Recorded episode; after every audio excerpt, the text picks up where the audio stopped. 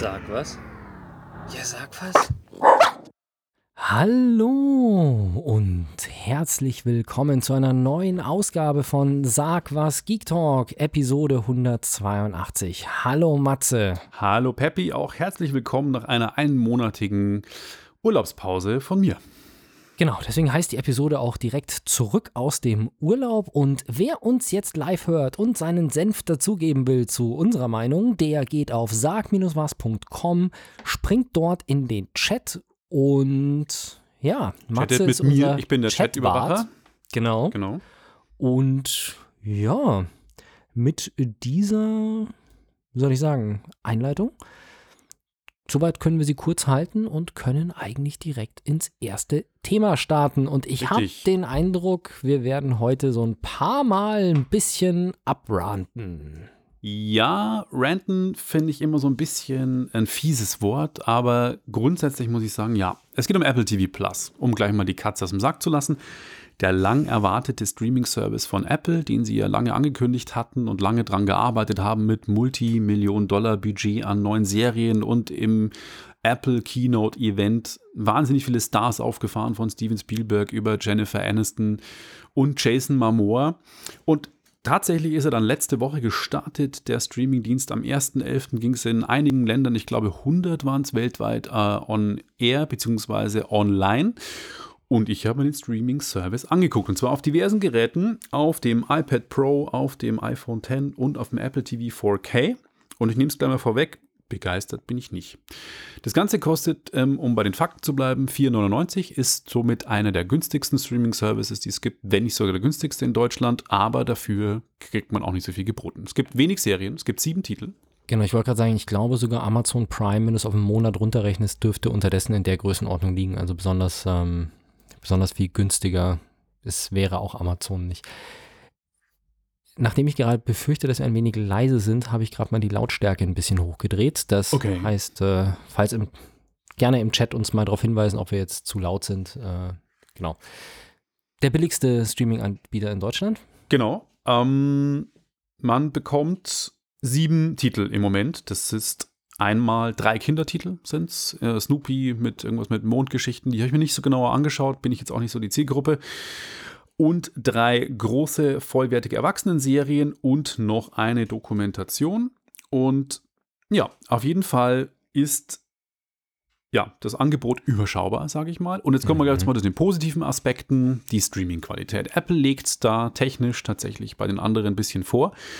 Und zwar bieten sie volle Untertitel in Deutsch und in der Originalsprache, was Englisch ist, immer für alle, mit gehörlosen Beschreibung sogar, was echt beeindruckend ist. Das machen nämlich nicht alle gehörlosen Beschreibungen. Also Audio Description ist wirklich cool.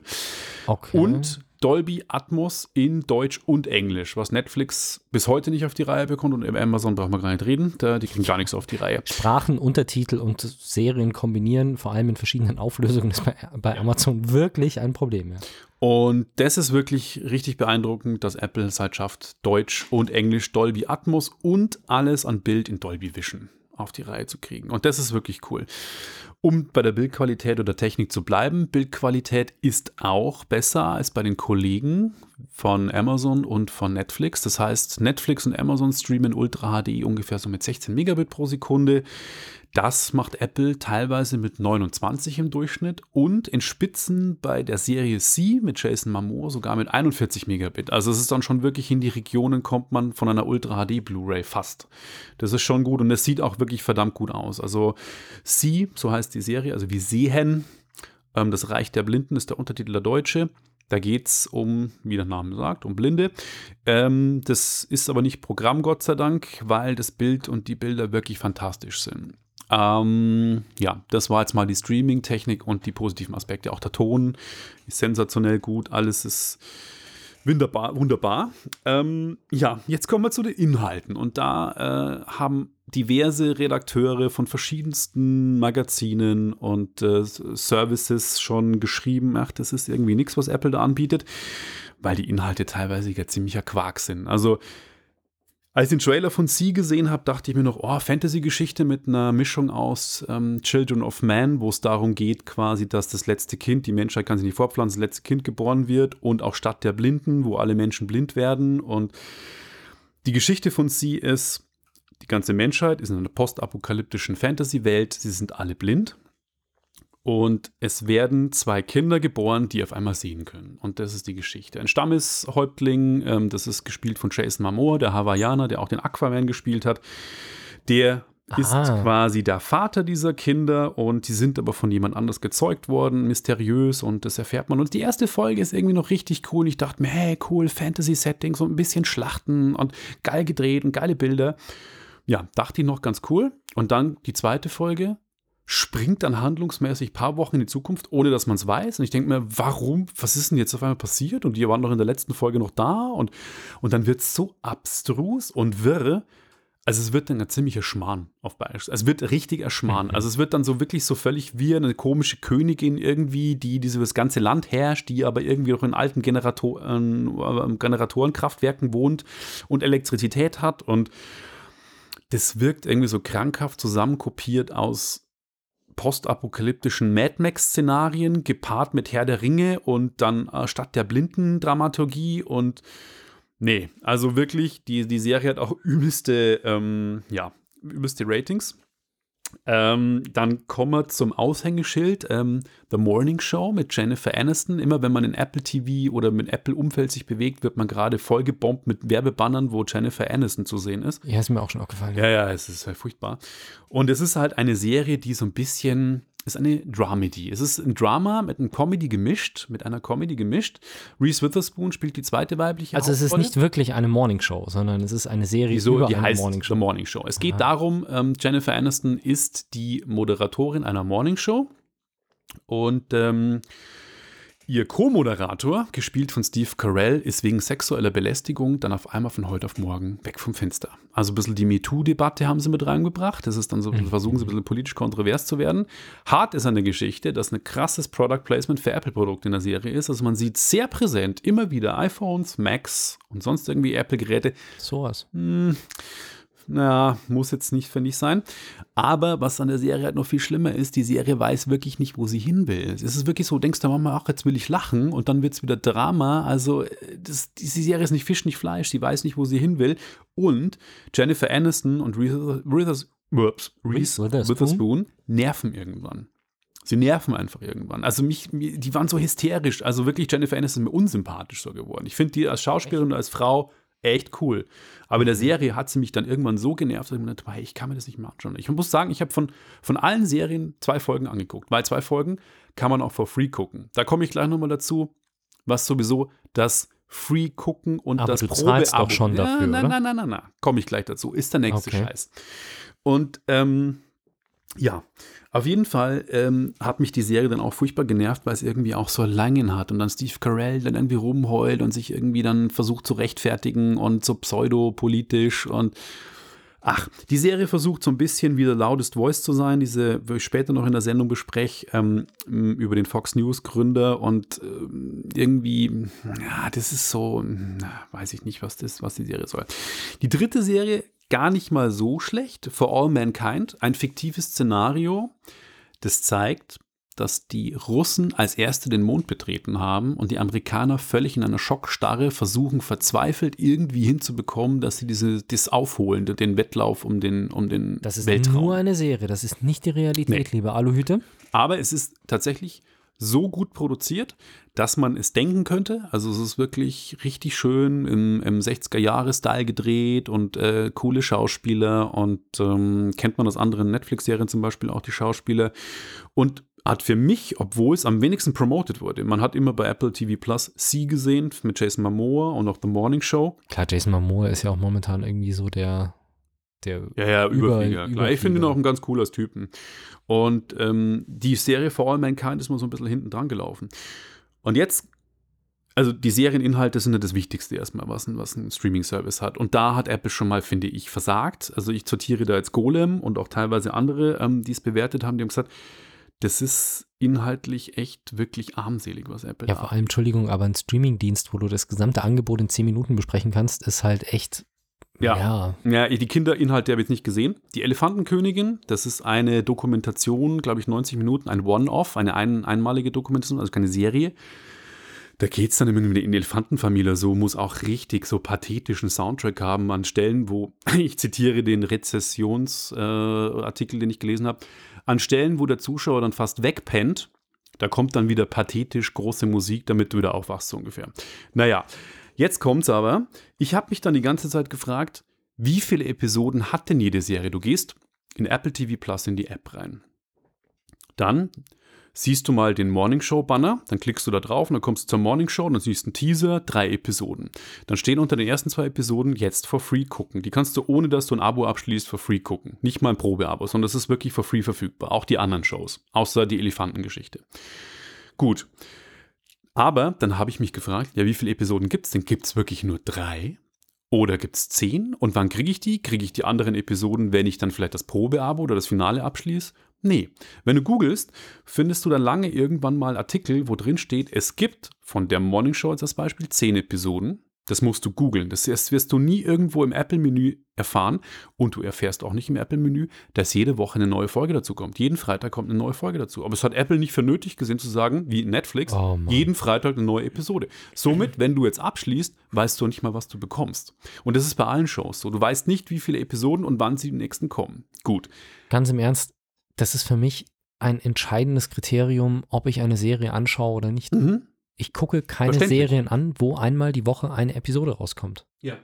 Das einzige Mal, wo wir das wirklich gemacht haben, war bei Game of Thrones in der achten Staffel. Da haben wir uns die jede Woche bei Sky angeschaut, weil die halt da live ausgestrahlt worden ist. Aber bei Video on Demand mache ich das Spiel nicht mit. Ich will die sehen und dann will ich gucken, so viel ich will und nicht irgendwie eine Woche warten müssen. Ja. Es ist ja mal völlig ätzend, vor allem wenn es sowieso bloß sieben, acht Serien Ganz gibt, genau. die, die dann haben auch nichts. noch. Also wie, warum äh, starten wir mit sowas? Na gut, und dann kommen wir noch dazu, dass Apple, der Riesenkonzern Apple, die Multimilliarden-Dollar-Maschine, es nicht für nötig hält, ihren Kunden ein einmonatiges oder 30-tägiges Probeabo zu schenken, wie es Netflix und alle anderen machen, sondern sieben Tage. Du kriegst ein Probeabo für sieben lächerliche Tage, um das zu testen. Und dann zahlst du. Ja, gut, aber reicht ja eigentlich auch. ja, klar, du kannst, wenn kannst du hart drauf bist, Tagen ziehst es in sieben Tagen alles durch. Ja, gut, jetzt haben wir das ab. Vielleicht wird das Probeabo ja wöchentlich um einen Tag verlängert. Hm, vielleicht, ja. Das ist aber schon sehr zynisch. Äh, dazu kommt noch, dass ich Streaming-Probleme hatte am ersten Wochenende. Auf dem iPad lief alles wunderbar, da konnte ich die Shows immer starten. Sehe ich von meinem Apple TV, weil ich halt die volle Qualität Dolby Vision und Atmos gucken wollte. Klicke auf die Episoden. Wir haben ein Problem mit dem Content. Startet nicht. Gehe zurück ins Menü. Wir haben ein Problem mit dem Content. Ich konnte dreimal nicht starten. Drücke ich auf dem iPad auf Play, geht's. Dann ging es im Apple TV. Hatte ich das ganze Wochenende immer wieder, dass Streaming-Files nicht gestartet haben. Na gut, hat mich schon mal genervt. Dann kommt noch dazu Funktionalitäten, die inzwischen sogar Sky auf die Reihe bekommt. Und dann sollte es jeder schaffen. Und dann soll es jeder schaffen. Ähm, es gibt keine Möglichkeit, Vorspann zu überspringen. Es gibt keine Möglichkeit, Abspann zu überspringen. Es gibt kein Social Bookmarking. Das heißt, ich habe dann mir Folgen runtergeladen, was übrigens auch Pain, absolut Pain ist. Der Download von einzelnen Episoden dauert so unfassbar lang. Ich habe eine 200 Megabit Leitung und ich saß da und denke mir, tut sich da überhaupt was? Nicht. Ich wollte mir die für die Tram mitnehmen. Gott sei Dank habe ich zwei Stunden vorher angefangen downzuladen. Dann war es irgendwann mal runtergeladen, ein paar Episoden, aber es hat ewig gedauert. Mhm. Und wenn ich die dann auf dem iPad gucke oder auf dem iPhone, erwarte ich eigentlich, dass sich das synchronisiert, gerade im IT-Konzern wie Apple, dass ich dann am Apple TV da weiterschauen kann. Nö. Ich muss die Episode wieder von neuem starten und die Stelle hinspulen. Netflix das, kann das. Sky kriegt es auch auf die Reihe. Dann gibt es keine Möglichkeit, wenn du eine Episode zu Ende geguckt hast, dass du sagst, nächste Episode gleich starten. Binge-Watching. Nö, du musst zurück ins Hauptmenü gehen und die Episode wieder von neuem starten. Und es sind dann alles so Sachen, wo auch Golem dann auch geschrieben hat, zum Beispiel, Apple blamiert sich und liefert den technisch schlechtesten Streaming-Service gerade in Deutschland verfügbar ab. Und das muss ich leider bestätigen. Da alles Streaming-Qualität gut und schön, schaut super aus, aber es bringt mir, wenn die Inhalte nicht taugen nicht und die ganze Usability nicht geil ist. Und dazu kommt noch, du hast Apple TV Plus und gibst es in der Apple TV App ein und dann denkst du dir, ich klicke da jetzt mal drauf und dann will ich sehen, was bietet mir denn das Angebot überhaupt. Aber du siehst, es wird gemischt. Du siehst die Show The Morning Show, du siehst For All Mankind, dann siehst du der Fall Colini, also Kauf-VOD-Inhalte. Das wird alles zusammengemischt. Du weißt nie, was das Paket Apple TV Plus bietet, weil die App unterschiedlichste Inhalte verbietet. Und das ist eben, und du, du hast kein Menü, wo du sagst, okay, das Paket bietet mir, das Entertainment-Paket bietet mir jetzt diese Inhalte, sondern es ist einfach bunt Okay. gemischt. Und da muss ich sagen, hey Apple, also ganz ehrlich, die anderen machen es vor, ihr müsst es ja nur kopieren. Das ist halt Ja. echt nicht so schwierig. Und Genau. ähm, ich finde es, für mich ist der Dienst im Moment okay, wenn ich ihn for free bekommen würde. Jemand, der sich gerade ein Apple TV kauft, ein iPad, ein iPhone, ein Mac, der bekommt den Streaming-Dienst für 12 Monate for free on top. Ja, Aber ich würde da dafür nicht mal sagen. 5 Euro im Monat bezahlen, weil ganz ehrlich, das ist, äh, ja. Na gut. Naja, naja, auf jeden Fall mein Fazit zu Apple TV Plus. Ich würde sagen, eine 4 Sätzen Apple muss man nochmal üben. Dann schauen wir uns mal an, was Google so Neues macht, weil E-Mail kann Google. Das ist eine Sache, die der Gmail-Dienst ist eine Sache, die ist wirklich ja gut. Also viele Leute nutzen es, Millionen Leute auf der Welt oder Milliarden Leute auf der Welt benutzen Gmail-Adressen, benutzen das äh, Tag ein, Tag aus und das ist eine Sache, die einfach funktioniert, auch innovative neue Sachen gebracht hat mit der einer super guten Suche für E-Mails. Anscheinend, ich ganz ehrlich, ich habe selber keinen Gmail-Account, weil ich mm, eigene Domains habe, deswegen läuft das alles bei mir über einen eigenen Server, aber man liest immer wieder, dass die, die Suche in Gmail einfach der Hammer ist, dass Gmail E-Mail so einfach macht, wie es nur sein kann. Und bisher war es auch immer so, dass mit den steigenden Anforderungen, also je länger du in ein E-Mail-Konto hast, desto mehr Scheiß lagert sich da quasi ab. Und Was meinst du jetzt? Du meinst jetzt alte E-Mails oder was? alte E-Mails mit Anhängen und irgendwie die lustigen PowerPoint-Präsentationen, die dir 1998 dein, äh, dein Cousin zugeschickt hat, was weiß ich. Wir alle haben das bekommen, PowerPoint-Präsentationen und Videos per E-Mail mit Von deinem Cousin habe ich nie was bekommen. Nein, von Also- Leuten aus unserem Umfeld. Mhm. Genau. Ja, wie soll ich sagen? Das heißt, es lagert sich halt immer ab. Und früher bei vielen anderen Diensten war es halt so, dass du quasi irgendwann mal an dem Thema standst mit der, Namen, mit der Meldung, Speicherplatz ist voll. Und das war eine Sache, die es bei Gmail halt nie gegeben hat, weil der Speicherplatz halt immer, wenn du mehr gebraucht hast, mitgewachsen ist bisher. Und damit hört Google jetzt auf.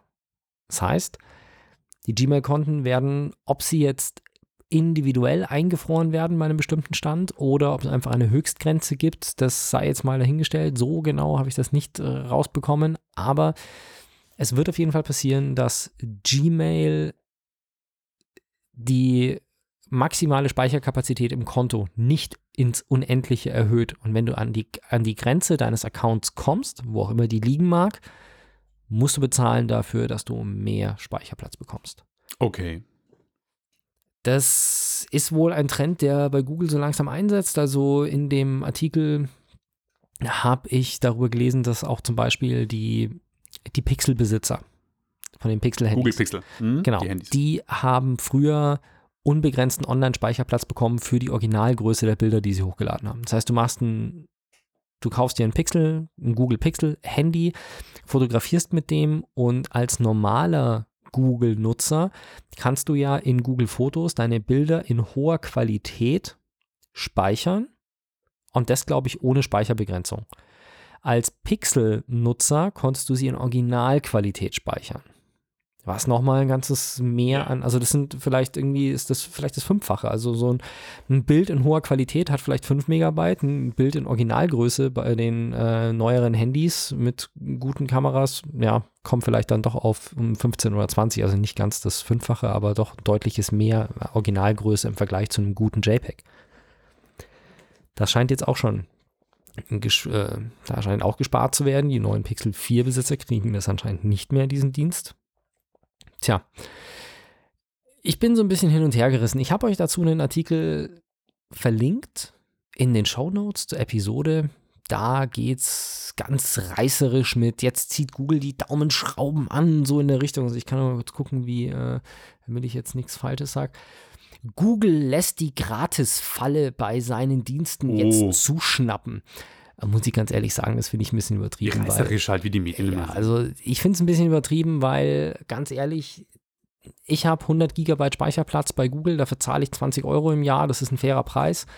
Ähm, die Dienstleistungen, die man bei Google bekommt, bei Gmail, die wir viele von uns jahrelang genutzt haben, ist schlicht und ergreifend eine Sache, wo man bei anderen entweder schlechtere Leistung bekommt oder was bezahlen muss, schon seit Jahren. Und ich glaube nicht, wie in dem Beitrag dargestellt wird, dass das Werbegeschäft so zurückgeht, dass Google jetzt andere Finanzmittel irgendwie äh, anschaffen muss.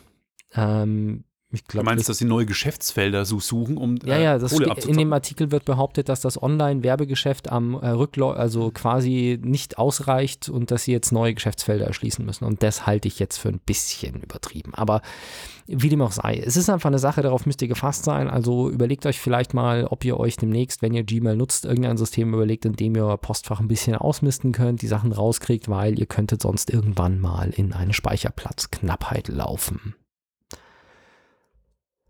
Ja, und das war es soweit eigentlich auch schon zu Google. Du kannst uns ein bisschen was erzählen zu einem 26 Jahre alten Spiel vom Game Boy. Ganz genau. Das klingt ja erstmal ziemlich schäbig, muss ich sagen. Und schon so ein bisschen, ne? Ja, aber ich glaube, du bist auch interessiert leicht an dem Spiel. Hm. Und zwar handelt es sich um Zelda Link's Awakening. Tatsächlich ein 26 Jahre altes Gameboy-Spiel. Das kam, jetzt pass auf, 1993 auf den Markt. Da war ich in der 6., 7. Klasse, glaube ich. Und ich hatte kurz vorher mein Super Nintendo bekommen und Zelda 3 durchgespielt, A Link to the Past. Und dann kam quasi ein Game Boy fast ebenbürtiges Zelda-Adventure raus, und zwar Link's Awakening. Ich habe es damals nur ein bisschen gespielt, ein Kumpel von mir hat es, ich habe es mir ausgeliehen. Damals hatte ich nicht so viel Kohle, dass ich alle Spiele kaufen kann. Und ähm, ja, auf jeden Fall Link's Awakening, ich habe es nie durchgespielt, nur ein paar Stunden. Ich fand das Setting, weil es spielt auf einer Insel, die nennt sich Kokolint. Das ist eine Südseeinsel, da wird Link am Anfang am Strand angespült und dann findet ihn ein Mädchen irgendwie, das bringt ihn in das Dorf und in dem Dorf quasi erfährt er dann, dass es dort einen Windfisch auf der Insel gibt und der Windfisch hindert ihn daran, die Insel zu verlassen. Kurz mal einen Story-Roundup für Link's Awakening gemacht. Und dann geht's los. Natürlich hat Nintendo die Grafik aufpoliert. Wir sind auf der Nintendo Switch in wesentlich bunteren Sphären als auf dem Game Boy, der ja nur ein monochromes Grau Grün-Display hatte. Und ähm, das Ganze ist mit 3D, allerdings von einer schräg oben isometrisch, ne, isometrisch ist es nicht, es ist eine schräg oben Perspektive, wo man den Link durch die Gegend steuert, durch die ganze Insel. Nintendo hat sich auch nicht nehmen lassen, die Steuerung ein bisschen zu updaten, ein wenig das äh, Gameplay zu straffen, ein paar neue Features hinzuzufügen, ein paar Dungeons anzupassen. Ja, und ich habe dann mir das Spiel jetzt im September dann geholt, habe es dann im Urlaub, äh, auf dem Weg in den Urlaub, da hatte ich lange Zeit beim Flug, mir das dann hab's durchgespielt und ähm, wollte mal erzählen, so wie es ist. Also zunächst muss ich sagen, man merkt im Spiel trotzdem an, dass es tatsächlich 26 Jahre alt ist, weil Nintendo hat trotzdem die Grundspielmechanik gelassen. Die ist bei Zelda zeitlos, die ist immer gut, aber man merkt einfach, es geht darum, Du kriegst manchmal nicht genug Hinweise, was du tun hast. Früher hatte man Zeit. Da ist man durch die Gegend gelaufen und hat gesagt, okay, ich suche die komplette Welt ab und schau halt einfach mal, was ist zu tun. Aber da ist es wirklich jetzt so, das macht man heute nicht mehr, weil heute gibt es Tutorials und heute gibt es irgendwie einen Pfeil, der dir auf der Karte zeigt, wo muss ich denn jetzt hin? Und dann gibt es irgendwie 15 Hinweise und ein Logbuch und dann weißt du immer, was zu tun ist eigentlich. Gut, das ist aber jetzt auch, du vergleichst auch Open World mit einem relativ geführten Spiel, oder? Also ich, nee, das ich ist ja ein Open World. Das erste Zelda, was ich das erste Zelda, was ich gespielt habe, war mehr so die Richtung, du, dass du nicht so weit links und rechts laufen hättest können, dass du dich großartig verläufst. Welches Zelda war Frag das? mich nicht, keine Zwei auf dem NES oder was? Ich glaube schon. Das war ein Jump'n'Run. Ja, okay. Nee, es war auch so Vogelperspektive, ich weiß gar nicht, ob das das erste war. Vogelperspektive, wirklich Knall von oben drauf und dann bist du halt gelaufen und da konnte man schon auch ein bisschen hin und her, aber es war jetzt nicht so wie, ich kann drei Stunden zu Fuß in eine Richtung laufen und wenn ich dann feststelle, dass ich am Ende, äh, am falschen Ende bin, dann ist doof, sondern so. Ja, gut, also du kannst jetzt hier auch nicht äh, stundenlang in eine Richtung laufen, weil die Weltkarte endet, so groß ist es dann auch nicht. Hm. Nur ich hatte oft Situationen, wo ich einfach da gestanden bin und dachte, was muss ich denn jetzt machen? Und dann habe ich quasi mit allen möglichen Leuten gelabert und das stresst mich dann schon. Das ist mir zu viel Arbeit, dass ich sage, okay, jetzt muss ich mit jedem in dem Dorf reden und dann reden die noch so. Zwischen den Zeilen ist irgendwo eine Info, ach, das könnte sein und dann muss ich das tauschen, dann muss ich das mit dem tauschen, der in einem anderen Dorf ist oder der da in dem Teich wohnt und dann kriege ich das Item und dann komme ich da weiter vielleicht. Also, hm, mir war es manchmal zu wenig geführt. Ich muss auch zugeben, ich musste die Lösung öfters mal benutzen, damit ich überhaupt weiterkomme. Ja, ich gebe das zu. Und äh, ja, von dem her fand ich es ein bisschen unruhig nach den heutigen Standards, weil heute wird man oft bei Spielen so geholfen und man wird geholfen, einem wird geholfen. Äh, und das finde ich halt, ist man heute nicht mehr gewohnt. Und ich habe auch, glaube ich, nicht mehr die Zeit und den Nerv, mich da so reinzugehen. Ich glaube, wenn ich so zehn Jahre alt wäre, eine Switch von meinem Papa geschenkt bekommen hätte und Link, dann wäre das für mich monatelang der geilste Scheiß überhaupt gewesen. Aber naja. Ähm, Und du denkst, ich bin scharf drauf? Ich weiß es nicht. Also, wenn du nämlich, ich weiß, dass du ein Riesenfan, genau wie ich, von Breath of the Wild warst, was das beste Zelda und eines der besten Spiele der letzten zehn Jahre war, dann wird man da ein bisschen enttäuscht. Weil erstens mal ist natürlich durch das, dass Ja. es nicht von hinten die Perspektive ist, die Welt ist nicht mehr so stimmig und es ist, ist ein neues Spiel, Breath of the Wild, mit ganz vielen neuen Features und das ist halt ein Remake eines alten Spiels und da ist halt viel altbacken. Und auch die Endgegnerkämpfe sind das ist auch im Test oft kritisiert worden, ein bisschen cheesy. Also so wirklich so, wo du denkst, ja, du läufst rein, du machst drei Gegner, Wellen musst du überleben, beziehungsweise dreimal Attackwellen von dem, von dem Endgegner und dann weißt du ungefähr, wie der Hase läuft bei der ersten schon und dann machst du es halt zweimal nochmal und dann hast du ihn besiegt. Also es ist wirklich, die Endgegner sind absolut viel zu easy. Dafür sind manche Rätsel meiner Meinung nach viel zu schwer. Ähm, mir, mich hat es nicht so umgehauen, wie ich dachte. Es waren ja Ratings so zwischen 88 und 93, 94. Ich finde es okay, es ist echt ein gutes Spiel, aber ich habe mir mehr erwartet. Okay. Und äh, ja, von dem her, Zelda Link's Awakening, cooles Spiel, aber man muss sich darauf einstellen, es ist ein Remake von einem 26 Jahre alten Gameboy-Spiel, lohnt sich aber trotzdem zu zocken, aber bitte nicht Breath of the Wild erwarten. Okay. Ja, ich habe momentan, glaube ich, ein, ich hätte ein viel zu schlechtes Gewissen, da irgendwo einzusteigen, weil ich habe noch Super Smash Brothers so halb angespielt da liegen und ähm, das andere, von dem ich den Namen vergessen habe. Äh, dieses JRPG, was ich mir gekauft habe. Matze? Äh, Irgendwas. Xenoblade Chronicles Xenoblade. 2, genau. Habe ich irgendwie irgendwann mal ausgemacht, als ich Smash Brothers gekauft habe und seitdem auch nicht mehr angemacht. Also ich glaube, das muss ich sowieso von vorne anfangen, weil die Steuerung einfach sonst zu verpeilt ist. Naja, wie dem auch sei. Von der Spiele-Hardware gehen wir über zu anderer Computer-Hardware, ne? Und zwar interessante Hardware. Ja, äh, es gibt einen Hersteller, der heißt QNAP, also QNAP. Und die machen eigentlich ganz coole Systeme. Ich bin ein Fan von QNAP und ich verwende deren Produkte schon seit wahrscheinlich 15, oder 15 Jahren oder Schon so lang? Äh, ja, es war der erste wirklich, lass es zwölf Jahre sein, aber bestimmt. Also, ja, bestimmt. Der, wobei, wahrscheinlich sind es knapp zehn Jahre, wenn ich realistisch bin. Egal, äh, das ist, ähm, was machen die? Das sind Netzwerkspeicher. Also ich habe hier so eine Kiste stehen, das, die steht da hinten im Eck in der Dachschräge, wo sie keinen stört. Und da sind vier Festplatten drin. Und mit denen kann man dann verschiedenste Sachen machen. Also man kann Daten drauf speichern und man kann sich diese QNAPs relativ groß rein, große Platten reinpacken.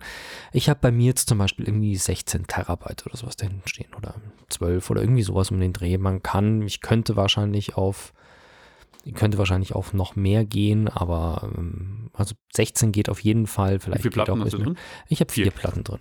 Und deswegen sind es auch nicht 16, sondern es sind 10 oder sowas.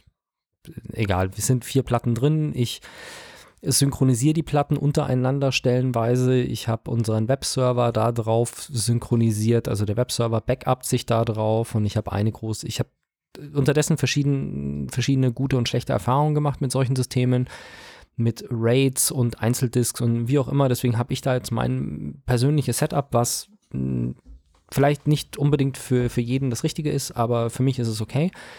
Und das Schöne an den Dingern ist, die haben halt auch wirklich einfach viel mit drin. Also man kann zum Beispiel, wenn man einfach mal spielen möchte und man holt sich eine entsprechende dynamische Adresse, dann kann man da einfach einen Webserver betreiben und kann seine Webseite selber da drauf hosten. Man kann da mit FTP drauf zugreifen.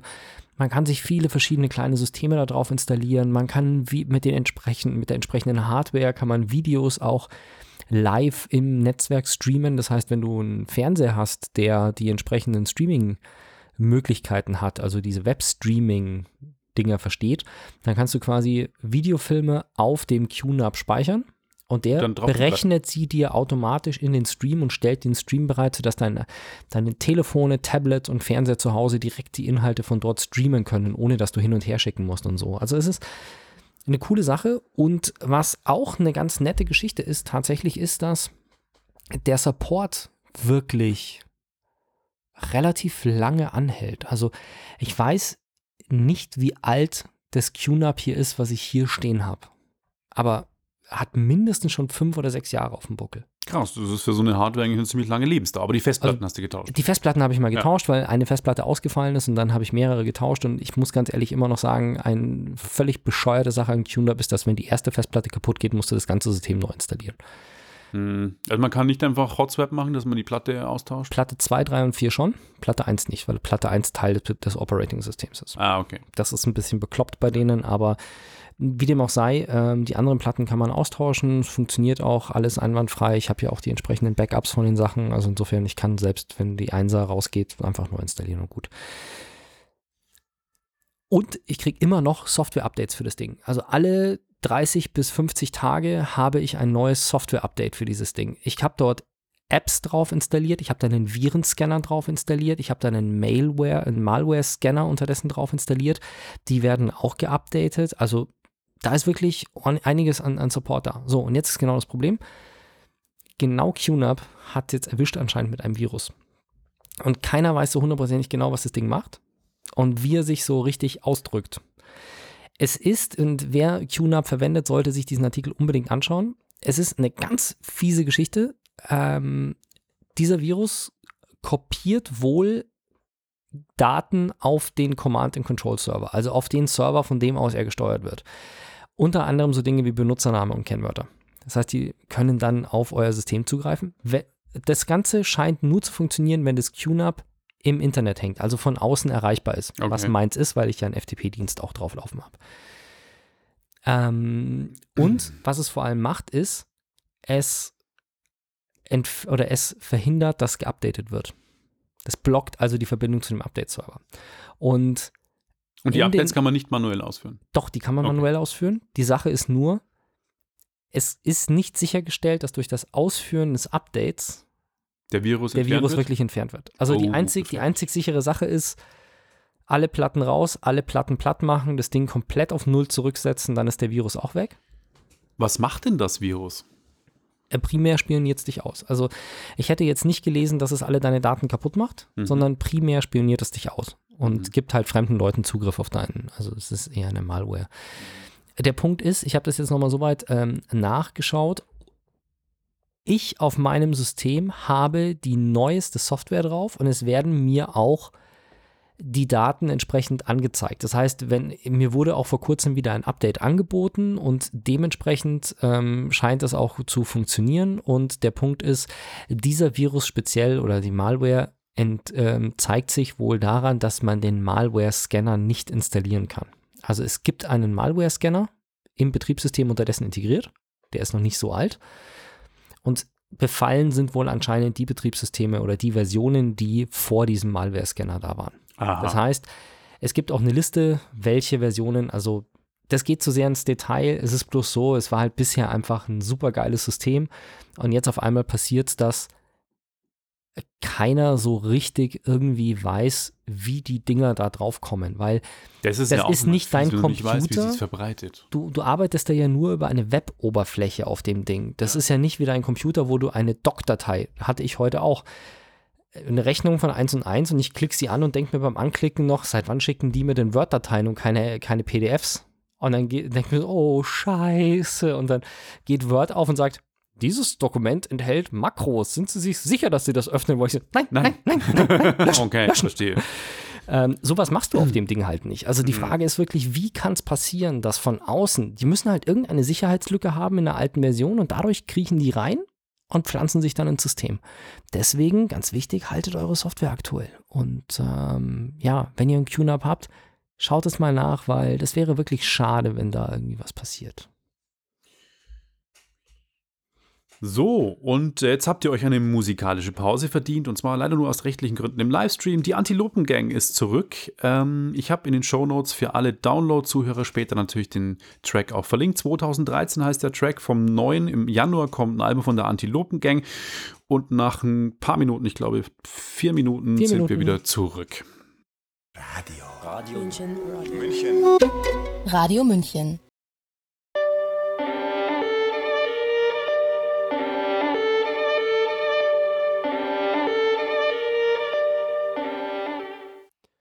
Und da sind wir wieder für euch. Ganz genau. Das war der neue Track von der Antilopen Gang 2013. Album kommt am 26. Januar. Ich finde es, was ich bis jetzt gehört habe von den einzelnen Singles, ganz cool. Aus rechtlichen Gründen leider nur ähm, im Livestream. Wir haben es aber in den Show Notes verlinkt. Das heißt, die Download-Leute gehen einfach in die Show Notes und sehen dann auch, welcher Track das ist. Und damit kommen wir zu Neuem aus der Welt der Telefone und es ist ja abartig, wie viele Telefone momentan auf den Markt kommen. Xiaomi wirft Telefone auf den Markt, Redmi wirft Telefone auf den Markt und von allen Ecken und Enden. Samsung hat vor kurzem neue Telefone rausgebracht, die Note 10 Reihe und Google natürlich und Zwei davon sind mir so ein bisschen aufgefallen und es wird jetzt kein ausführlicher Telefon-Review, sondern einfach mal ein Was geht so alles? Technisch und, meinst du jetzt, oder wie? Genau, und da ist mir besonders äh, hervorgestochen, dass Xiaomi-Telefon, das die auf den Markt gebracht haben, äh, finde ich jetzt auch noch einen Namen davon. Okay, was stürzt gerade ab? Nur mein Safari. Ja, nur der Safari stürzt ab. Das ist gut. Ähm, das Mi Mix Alpha, das ist jetzt wahrscheinlich noch nicht so demnächst zu, erhal äh, zu erhalten oder erhältlich im Handel, aber sie haben mit dem Telefon etwas gezeigt und zwar einen ziemlich großen Bildschirm. Das Telefon ist quasi ein nur Bildschirmtelefon. Also tatsächlich randlos und keine Kameras, kein Notch oder sonst irgendwas. Nein, nein, es ist bis auf vielleicht 5 mm Breite ein nur Display Telefon. Ach so, das heißt, es ist auch so dünn. Nein, der Display geht einfach rund um das Telefon herum und auf der Rückseite ist ein 5 mm breiter Streifen von oben nach unten und der Rest des Telefons ist Display. Also der Display zieht sich quasi von der Vorderseite über die Ecken auf die Rückseite.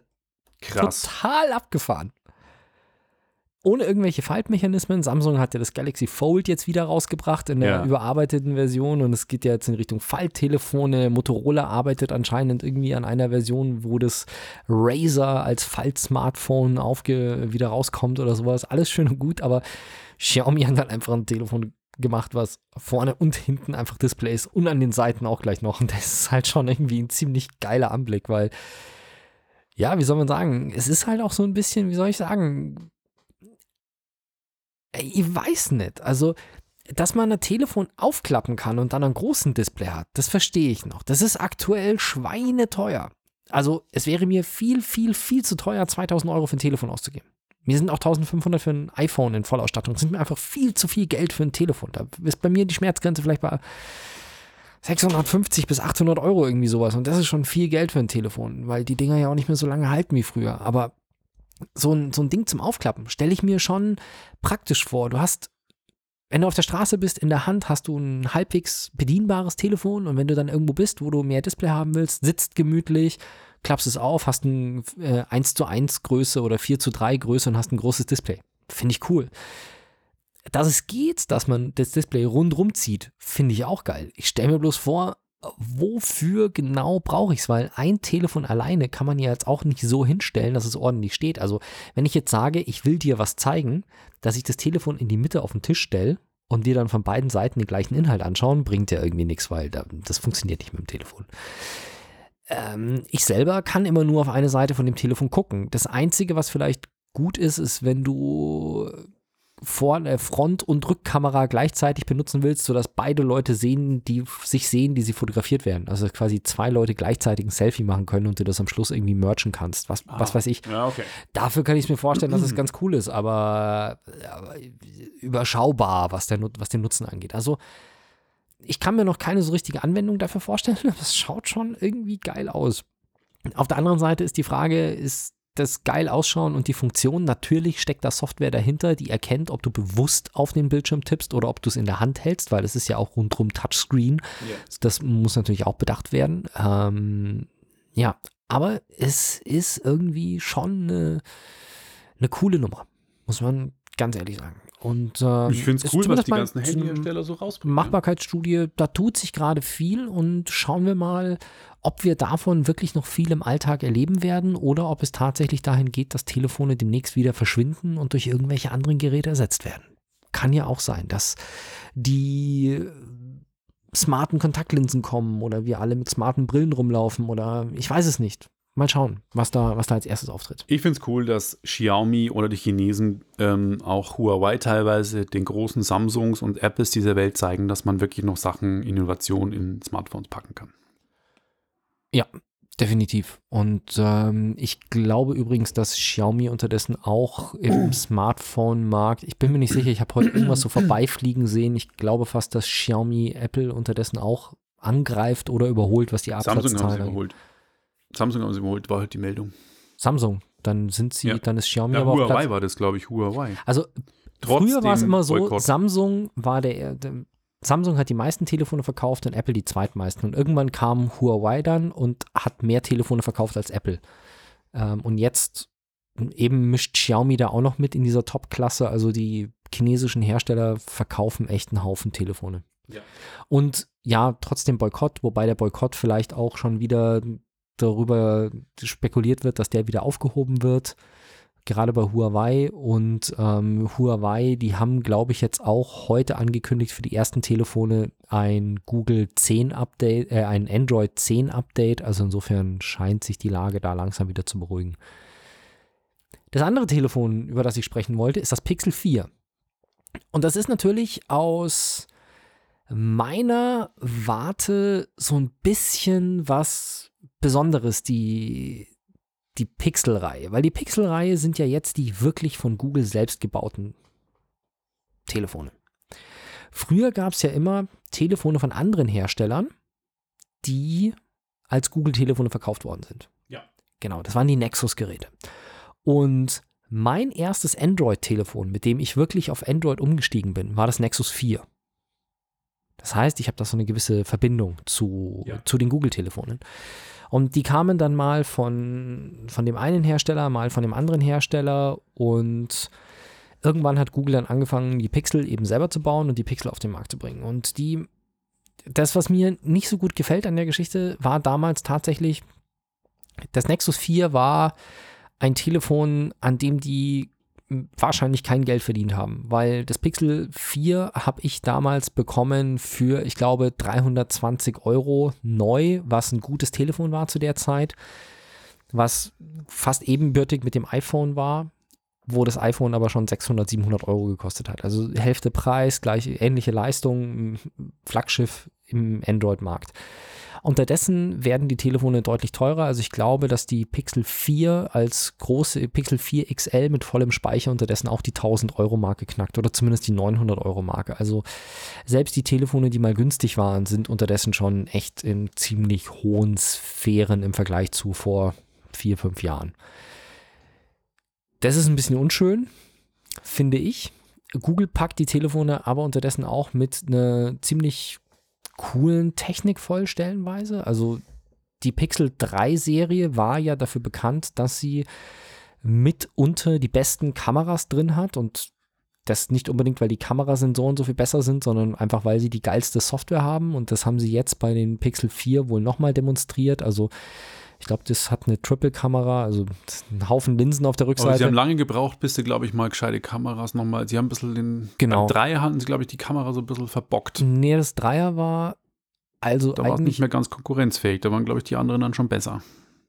Das Dreier galt eigentlich lange Zeit als mit das beste, das beste Fotohandy, weil die einfach, es mag sein, dass es vielleicht beim Zweier war oder dass sie die Software nachliefern mussten, weil Google baut keine besseren Chips ein als alle anderen. Aber was Google halt macht, ist, sie haben halt die geilste Kamerasoftware. Zumindest im Android-Bereich. Ähm, und das ist halt jetzt eine Nummer, die das Pixel 4 auch hat. Also wirklich gute Kameras, wirklich geile Fotos, die du damit machen kannst. Auch ähm, Nachtaufnahmen ziemlich rauschfrei und auch wenn du Langzeitbelichtungen vom Sternenhimmel machst, dann empfiehlt dir das Telefon irgendwann mal, dass du ein Stativ verwendest, aber es geht schon verhältnismäßig lang anscheinend sogar ohne Stativ. Und der berechnet zum Beispiel auch bei einer Langzeitberichtung vom Sternenhimmel das, Ra- äh, das, äh, die Schlieren der Sterne raus und solche Geschichten. Na krass. Ja, also weil normalerweise, wenn man den Nachthimmel zu lange beleuchtet, dann sieht man die Sternenbewegung da drauf. Das heißt, die Sterne werden quasi zu so Mini-Sternschnuppen, weil sie sich einfach während der Belicht- Belichtungszeit schon bewegt haben am Nachthimmel. Und solche Sachen kann das Telefon rausrechnen und die machen da wirklich gutes Zeug. Und sie haben auch technisch ein paar Sachen ähm, mitgebracht, die es so noch in keinem Telefon gibt. Zum Beispiel die Radarsensoren. Das Telefon hat jetzt Radarsensoren. Das bedeutet natürlich, dass es nicht ähm, Kante zu Kante Display hat, sondern es hat oben einen Notch, also durchgezogen, es hat oben einen, eine Stirn. Ja. Und unten, glaube ich, auch ein kleines Kinn.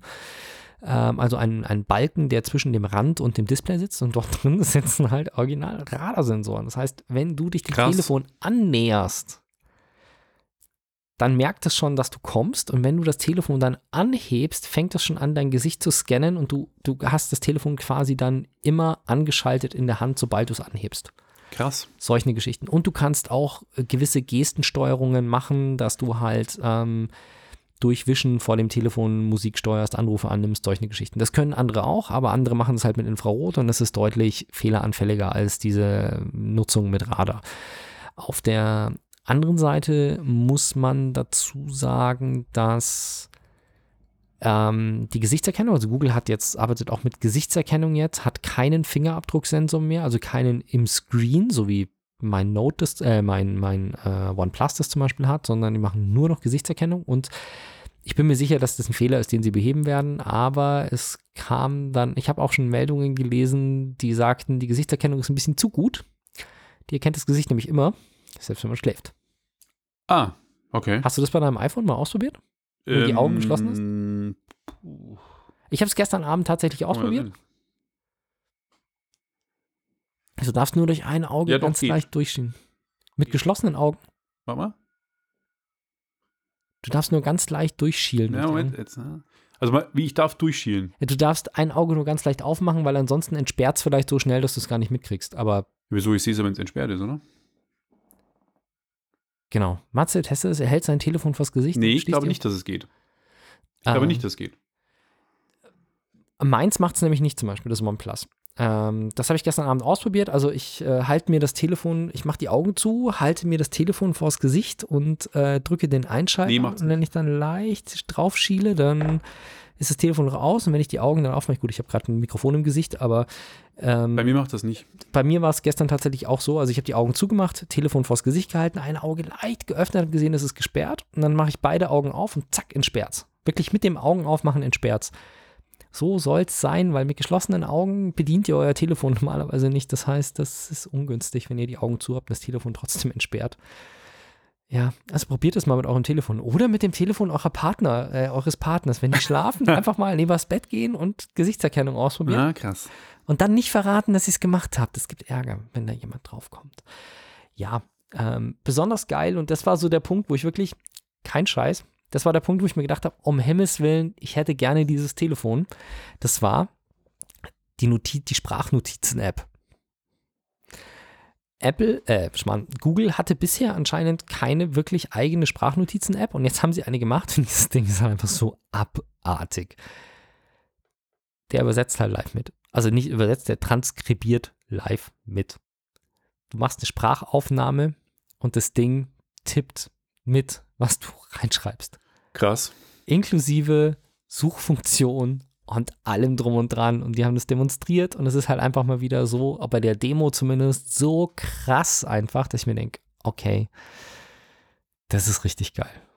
Ich müsste hier mal wieder reinschauen, weil wir lassen ja auch alles, was wir hier machen, lassen wir ja auch immer transkribieren, automatisiert. Ähm, ich weiß ehrlich gesagt nicht, wie gut das unterdessen funktioniert. Da war am Anfang schon auch viel Schmarrn mit dabei.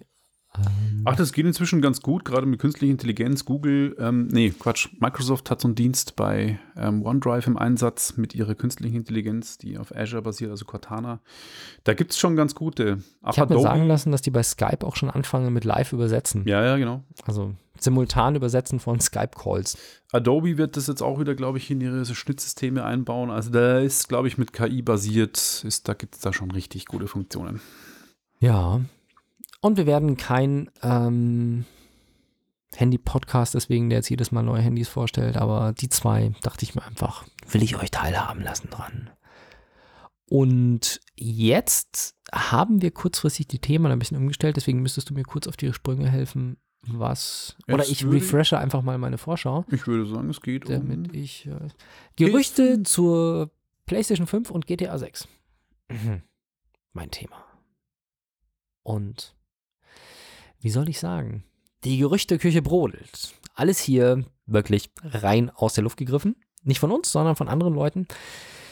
Punkt Nummer eins, es scheint, als würde sich der Preis der PlayStation 5 langsam abzeichnen mit um die 500 Euro. Es wird gemunkelt, dass die PlayStation 5 eventuell zum Start gleich in zwei Versionen rauskommt. Eine PlayStation 5 für um die 500 Euro, eine PlayStation 5 Pro, die dann ein bisschen teurer wird und mehr Leistung hat. Wir werden es sehen. Und jetzt kam aber noch was anderes sehr Interessantes. Und zwar es gibt da jemanden, wie auch immer der heißt, der behauptet, an GTA 6 mitgearbeitet zu haben. Aha. Und der behauptet, Darf erzählen. naja, das ist auf jeden Fall, behauptet er, dass, ich meine, es gibt noch keinen Release-Termin für die PS5, aber die wird wahrscheinlich im Weihnachtsgeschäft 2020 auf den Markt kommen. Also, Das ist ja schon Fakt. Das ist ja bekannt. ja, aber es gibt noch kein definitives Release-Date, oder? Aber nee, aber sie wird auf jeden Fall Ja. Weihnachten 2020 Genau. kommen. Und angeblich soll auch GTA 6 zu Weihnachten 2020 auf den Markt kommen. Das wäre das erste Mal, dass ein GTA-Titel ein Launch-Titel für eine neue Konsole ist. Und angeblich ist Sony auch besonders scharf darauf, GTA 6 natürlich exklusiv oder halt besonders, GTA 6 soll natürlich dann auch entsprechend für die Next-Gen-Konsolen optimiert sein. Nennt man die jetzt schon Next-Gen? Ja, wahrscheinlich. Das oder? ist die Next Gen, ja. Genau. Ja. Ähm, und Sony scheint wohl angeblich sogar zu versuchen, GTA 6 einen Monat exklusiv für die PS5 zu bekommen. Gerüchte, Gerüchte. Aber das wäre natürlich ein Knaller, also GTA 6. Glaubst du, dass GTA 6 2020 auf den Markt kommt? Nein, glaube ich nicht. Da bin ich mir zu 99,9% sicher, dass es nicht der Fall ist. Man muss jetzt dazu sagen, GTA ist von Rockstar. Und Rockstar ist ja, wenn man sich deren Track Record anschaut, die machen große Spiele, die machen richtig, richtig fette Titel.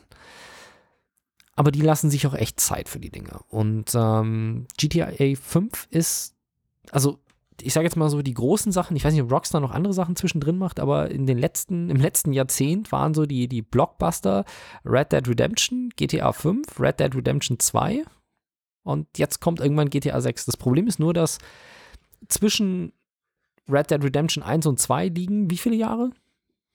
Sieben? Sieben? Sechs? Ja, Sieben Jahre? Hm. Und in der Zwischenzeit ist GTA 5 rausgekommen. Also GTA 5 ist 2013 im September gekommen. 2013. Ja. Das war vor sechs Jahren. Hm.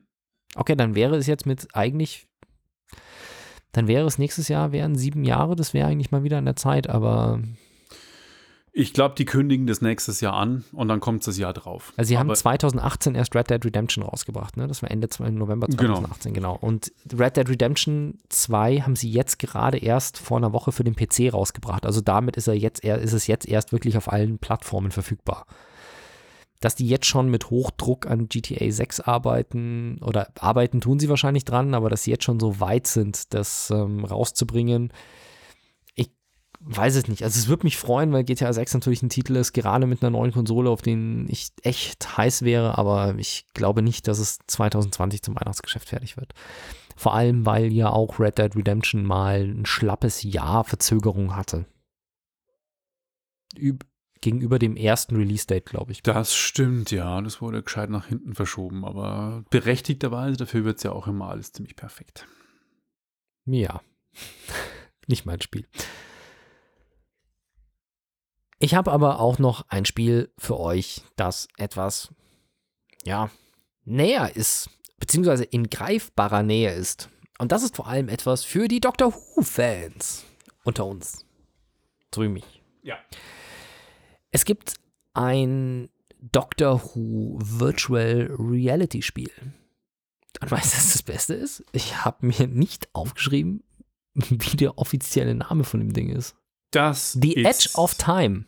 Okay. Ich habe euch ein Video verlinkt. The Edge of Time kommt am 12.11. raus. Es sollte ursprünglich schon im, im September rauskommen. Ich wollte das Thema damals auch schon ansprechen, habe es aber aus Zeitknappheit gelassen. Äh, jetzt kann ich es nochmal ansprechen, weil sie haben es extra, damit wir drüber sprechen können, haben sie es nochmal nach hinten verschoben. Am 12. November 2019 soll es jetzt nun eben rauskommen. Ihr begleitet den Doktor dabei, Zeitkristalle einzusammeln, wobei peinlicherweise muss ich dir sagen, ich weiß nicht mal, was Zeitkristalle sind. Vielleicht würde es, erinnere ich mich dran, wenn ich das Spiel mal sehe.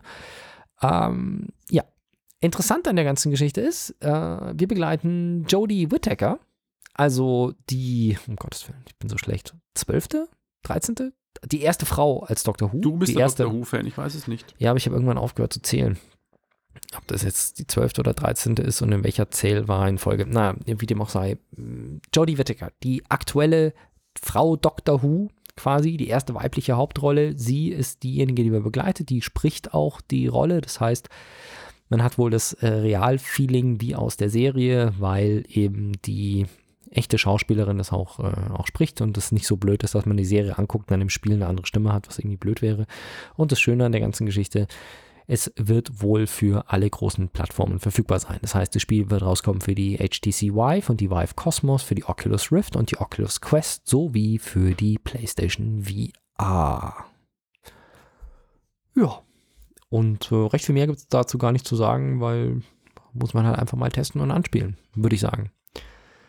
Und damit kommen wir zum letzten Thema für heute, The Loudest Voice. Genau, wir haben einen Serientipp noch zum Abschluss. Wir haben mit Serien begonnen bei Apple TV Plus und jetzt kommen wir zu Sky und zwar, die haben sich ja die Showtime-Serien, das amerikanische Pay-TV, vertraglich gekrallt und in diesem Output-Deal gab es eben eine Serie und zwar The Loudest Voice. The Loudest Voice in the Room ist ursprünglich ein Roman von einem amerikanischen Autor, der die Geschichte, wahre Geschichte der Gründung der Fox News des Fox News Channels 2015 zu Papier gebracht hat. Und zwar geht es um Roger Ailes. Roger Ailes ist der Gründer von Fox News, erzkonservativ und rechts angehaucht und der hat Fox News zu dem gemacht, was es heute ist, und zwar immer noch der meistgesehenste Nachrichtensender der amerikanischen Medienlandschaft.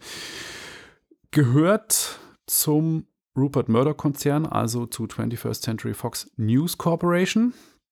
Und ähm, ja, die Geschichte von The Loudest Voice wird von 2015 bis zum Tod von Roger Ailes 2017 erzählt, in sieben Episoden mit wichtigen Elementen wie die Terroranschläge des 11. September, Donald Trump und auch äh, Donald Trumps ähm, Amtseinführung, wie auch Barack Obamas Amtseinführung, wie die quasi von Fox News Bericht erstattet wurde, was im Hintergrund abging, damit überhaupt Donald Trump Präsident wurde und auch wie Roger Ailes drauf war. Und ich kann es echt sagen, diese Serie ist mega. Ich fand sie super, super geil. Sie ist ähm, eine Mischung aus House of Cards und puh, ein, einem krassen Verschwörungsroman. Also es ist wirklich richtig packend. Ähm, die Hauptrolle von Roger Ailes wird gespielt von Russell Crowe, der hat einen Fatsuit an, weil Roger Ailes war nicht der schlankeste Mensch und man kennt ihn erstmal nicht. Also im Gesicht und dann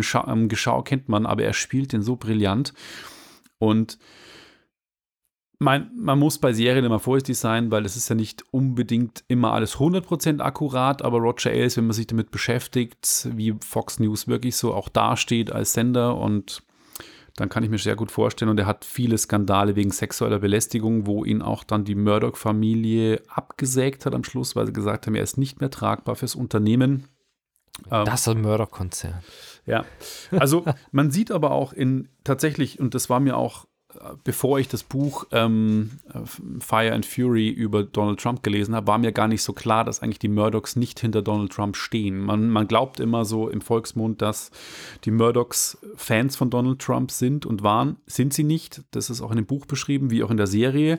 Die wollten einfach die Kohle. Der Nachrichtensender hat 20 Milliarden Dollar Umsatz gemacht. Das ist natürlich, das nehmen die Murdochs mit, aber natürlich gekauft mit einem Roger Ailes, der wirklich radikal die Leute aus dem Markt gedrängt haben, teilweise falsche Nachrichten ähm, oder Nachrichten so manipulativ aufbereitet hat.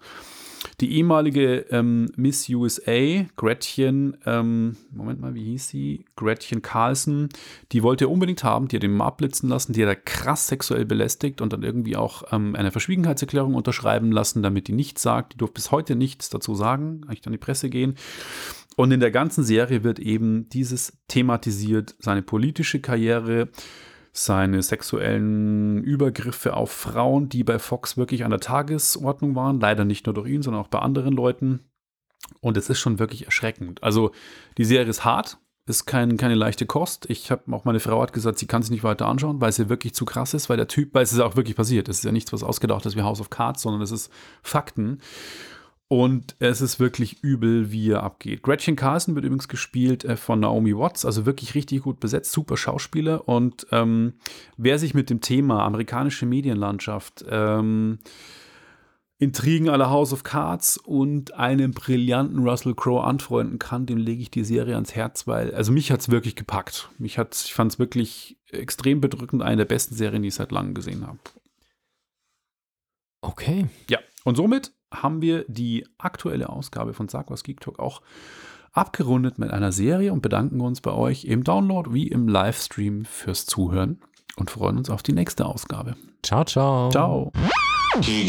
Wenn euch das nun gefallen hat, dann liked uns auf facebook.com slash sagwaspodcast und abonniert uns auf iTunes oder im Podcatcher eures Vertrauens. Alle Infos zur Show, den Themen und alle Folgen gibt es auch auf www.sag-was.com. Fragen, Anregungen und Feedback nehmen wir gerne über Facebook oder als Kommentar auf der Website entgegen. Und wenn ihr gerade Zeit habt, dann bewertet uns doch bei der Podcast-Plattform, auf der ihr uns gefunden habt.